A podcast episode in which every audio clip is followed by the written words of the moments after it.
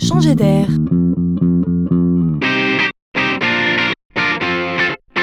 C'est la chronique de Laurent Collen.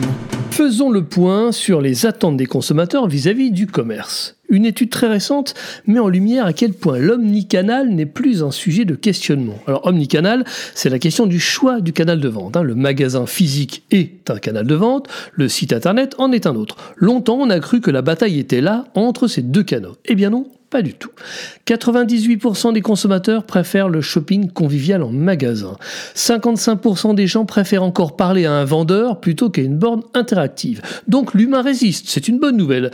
Mais le digital est là, juste à côté. 60% des clients n'aiment pas les files d'attente à la caisse. 70% aimeraient payer autrement, directement auprès des vendeurs ou sur une borne. 40% aiment commander en magasin et se faire livrer chez eux. Et 60% aiment l'inverse. C'est-à-dire commander sur le net et retirer leur achat en magasin. Alors, que faut-il retenir? C'est que le digital est juste là pour faciliter la vie des clients, mais aussi, si on y regarde bien, à terme, la vie des commerçants. On a même inventé un mot pour dire exprimer l'idée de fusion, le figital, mixant point de vente, physique et service digital.